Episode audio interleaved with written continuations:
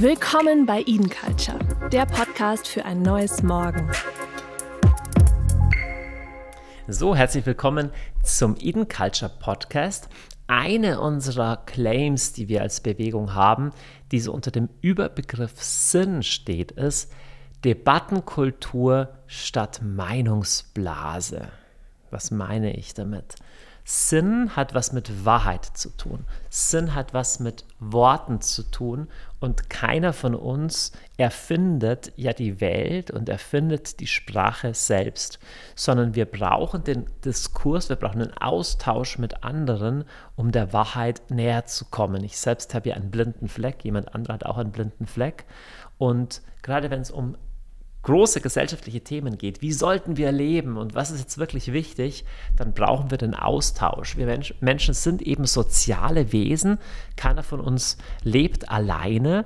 Wir sind in einem beständigen Austausch darüber, was ist dir wichtig, was ist mir wichtig und nur so gedeiht das menschliche Leben. Und Sprache ist ein wunderbares Mittel, warum wir als Menschen das können. Stell dir vor, wenn wir nicht reden könnten, dann könnten wir uns über die Absichten, die der andere hat und die ich habe, gar nicht verständigen. Wir könnten nicht fragen, warum hast du das getan? Ich verstehe dein Handeln nicht. Wir könnten uns auf dieser Ebene nicht kommunikativ austauschen. Wir könnten auch nicht sagen, welche Grundregeln bräuchte es für unser Zusammenleben. Also der sprachliche Diskurs hat in sich was sinnorientiert ist. Deswegen ist es auch kein Zufall, dass zum Beispiel im Griechischen das Wort Logos sowohl Wort oder Rede heißt, als auch Sinn und Bedeutung. Man kann nach dem Logos von etwas fragen. Im Deutschen haben wir das auch eingebürgert. Ist es logisch oder nicht? Also ist da ein innerer Logos drin, über den wir uns verständigen können? Dass wir Menschen uns über das Wahre und über das Gerechte austauschen können, ist wunderbar und ist in jeder Epoche der Menschheit angefochten. Es gibt in uns Menschen immer auch Kräfte, die da dagegen stehen. Zum Beispiel zu sagen, hm, ich bin nicht an der Wahrheit interessiert, sondern nur an dem, was mir dient. Oder wenn ich der Stärkere bin, habe ich vielleicht Interesse, die Wahrheit zu unterdrücken, weil die Wahrheit könnte mir gefährlich werden. Jede Diktatur der Welt lebt so. Deswegen sind Diktatur und Meinungsfreiheit nie große Freunde. So das Ringen um das, was wirklich wahr ist, ist auch die Grundlage von Freiheit, die Grundlage von Demokratie. Denn wir Menschen finden ja nicht einfach das Wahre vor, sondern wir haben verschiedene Perspektiven. Wir finden nicht das eine Gute vor, sondern es gibt in einem Staat unterschiedliche Interessen. Ja, äh, der Autofahrer, der das Auto braucht, um in die Arbeit zu kommen, hat ein anderes Interesse als der Anwohner, der sich über den Lärm des Autos ärgert. Und das sind beides irgendwie berechtigte Interessen. Und ein Staat, eine Gesellschaft lebt davon, dass man sich über all das austauschen kann. Jetzt haben wir aber mindestens zwei Trends, die das in der heutigen Zeit erschweren. Der erste Trend ist einfach die schiere Menge an Information im digitalen Raum, die auf uns einprasselt. Und die kann leicht dazu führen, dass wir gar nicht mehr die Möglichkeit haben zu überprüfen, was ist wirklich wahr. Also das ist das ganze Thema Fake News. Es wird im Zeitalter von künstlichen Intelligenzen nicht leichter, auch im Zeitalter von solchen Technologien wie Deepfake, dass du selbst für einem Video nicht mehr sagen kannst, ist es wahr oder ist es falsch. Und die schiere Menge von Informationen bewirkt Überforderung. Keiner kann das alles lesen. Es gibt keinen Mediziner, der alle ärztlichen Studien lesen kann, die auch nur in einem Tag rausgebracht werden. Es sind nämlich Tausende, die in einem Tag rausgebracht werden. Und deswegen kanalisiert der Algorithmus oder die verschiedenen Algorithmen im Internet die Nachrichten so, dass wir jene Nachrichten am stärksten bekommen, die unseren Geschmack treffen. Das ist einerseits unabdingbar, weil sonst würde man durchdrehen, wenn ich alle Nachrichten bekäme, die irgendwo auf der Welt oder auch nur auf Deutsch von irgendjemandem verfasst werden. Aber andererseits bewirkt das, dass wir gesellschaftlich immer stärkere Bubbles bilden. Das merkst du schon, wenn du auf Twitter bist. Die Twitter-Trends, die du siehst, sind nicht einfach die Twitter-Trends, die es gibt, sondern sind auf deine Interessen ausgerichtet. Wenn du auf TikTok bist oder auf Instagram bist, ähm, es ist schon erstaunlich, wenn du einfach mal so durchswipest, wenn du diese Medien oft nutzt, muss man schauen, wie viel Prozent der Artikel oder der Posts, die du siehst, dich wirklich interessieren. Ich behaupte, dass die Algorithmen in der Regel relativ gut sind oder YouTube auch. Die wissen, was dich interessiert. Und das ist einerseits natürlich bequem, weil ich möchte ja auch nicht nicht, nichts hören in einer Sprache, die ich nicht verstehe oder eine Wissenschaft oder irgendein Unterbereich. Schminktipps sind für mich zum Beispiel nicht relevant, deswegen bekomme ich sie auch nie. Aber andererseits hat es natürlich äh, die, die Kehrseite der Medaille, dass ich immer mehr Nachrichten bekomme, die nur meine Weltsicht bestärken.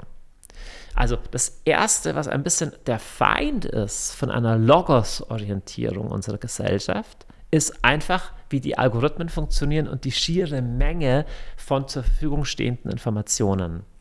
Das Zweite, was dem aber auch entgegensteht, ist ein spezifisches Konzept vom Selbst, das wir in der Gegenwart, in der Postmoderne und in der Post-Post oder in welcher Moderne wir auch immer jetzt gerade sind in der gegenwärtigen Zeit oft haben. Da könnte ich ein anderes Mal noch vertieft drüber sprechen, über das moderne Selbstkonzept.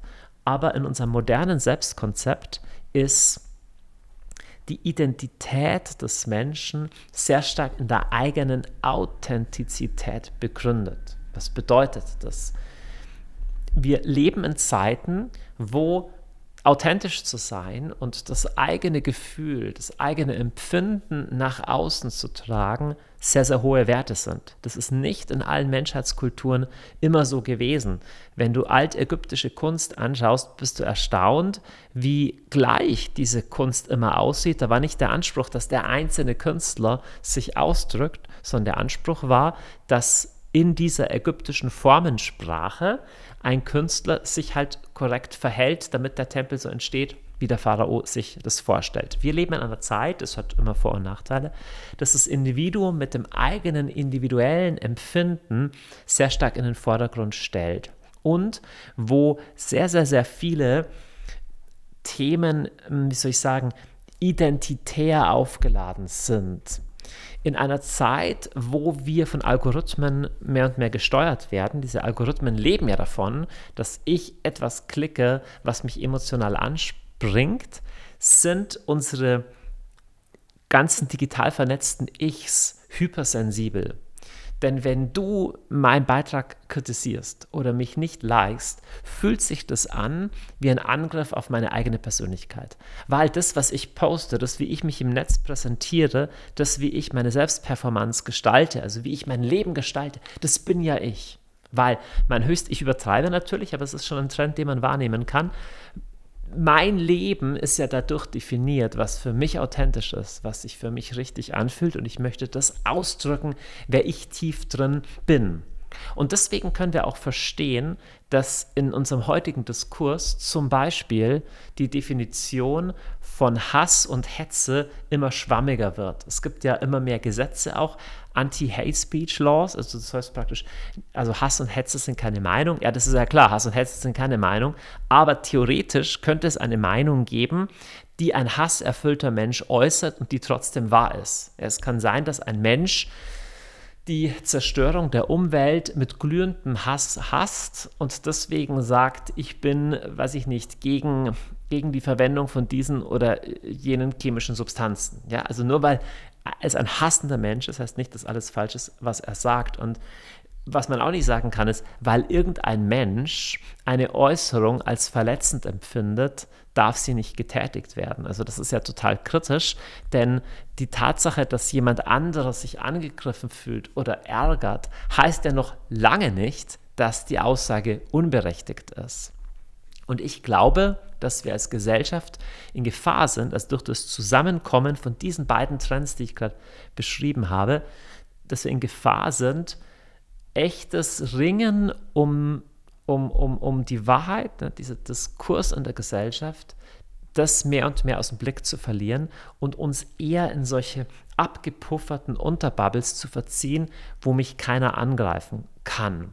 Und wenn du was sagst, was mich ärgert, dann ist das vielleicht eine Mikroaggression und dann ist das ja zutiefst übergriffig. Ich möchte mich nicht lustig machen, denn es gibt natürlich wirklich verbale Gewalt und so, aber ich glaube, als Gesellschaft tun wir uns keinen Gefallen, wenn wir uns daran gewöhnen, dass wir immer geschützt werden vor, vor allem, was uns verbal angreift oder was uns verbal äh, wehtut, weil der Übergang ist ja fließend. Also wenn ich was kritisiere, ab wann kritisiere ich dich als Person? Ist nicht so leicht zu sagen. Also wenn ich deine politische Partei kritisiere oder wenn ich die Politik äh, in dem Land deiner Vorfahren kritisiere, also ist es dann auch Hate Speech? Also wenn ich mit einem in Deutschland lebenden äh, Menschen türkischer Abstammung spreche und, und, und sage, dass ich die Politik von Erdogan nicht gut finde, ist das fremdenfeindlich? Also ist natürlich jetzt überspitzt dargestellt. Aber die Frage ist ja schon tief. Also, wer darf denn entscheiden, was jetzt ein Angriff auf die Person ist? Zum Glück haben wir sowas wie Gerichte, die, die ja gegen spezifische Verbrechen auch Rechtsprechung haben. Aber wir sind, glaube ich, eher im Begriff, immer empfindlicher zu werden, was so Menschen in ihrer Meinung vielleicht irgendwie provozieren könnte. Und das führt aber eben nicht zu immer mehr Verbundenheit, also dass wir wirklich miteinander reden, sondern zum Gegenteil. Also eher zu sowas wie Cancel Culture oder eben, dass wir uns in argumentative Unterbubbles verlieren. Nun, was kann man dagegen tun? Mir fallen zwei Sachen ein, die jeder tun kann. Das erste, ich würde dich ermutigen, immer bewusst auch Sachen zu lesen, die nicht deiner Meinung sind. Also das kann so sein, dass du auf YouTube oder auf Instagram oder wo, was auch immer du konsumierst oder Nachrichtenseiten, dass du dir immer auch die Gegenseite durchliest. Das ist sehr interessant. Und einfach mal nicht nur zu schauen, ja, wie blöd ist das, sondern mal zu überlegen, was stimmt denn daran?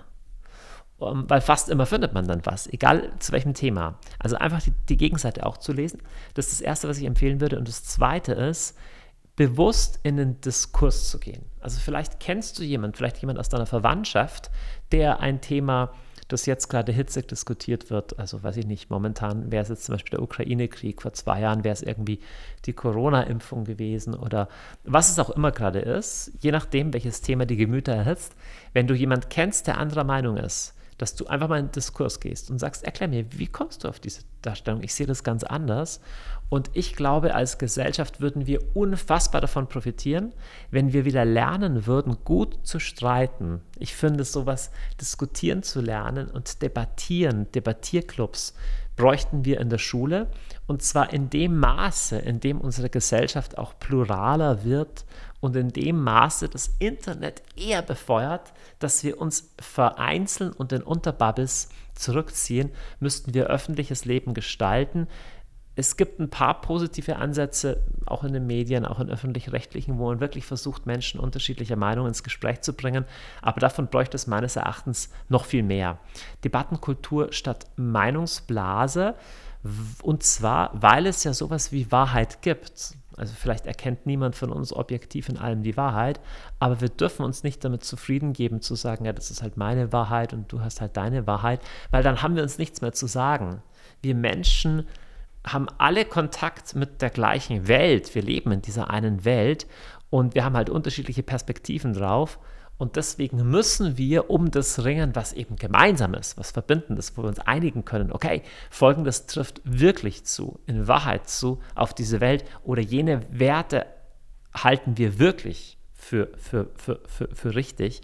Ich glaube, dieser krasse Relativismus, es gibt nichts Objektives und die einen haben die Werte, die anderen haben die Werte, der klingt auf den ersten Blick sehr pluralismusfördernd, so leben und leben lassen, aber er befeuert langfristig eher das Nebeneinander, weil man sich gar nicht mehr auf was Gemeinsames verständigt und festlegen kann, sondern so nebeneinander herläuft und verhindert langfristig Verbundenheit in einer Gesellschaft. Und das halte ich für schlecht.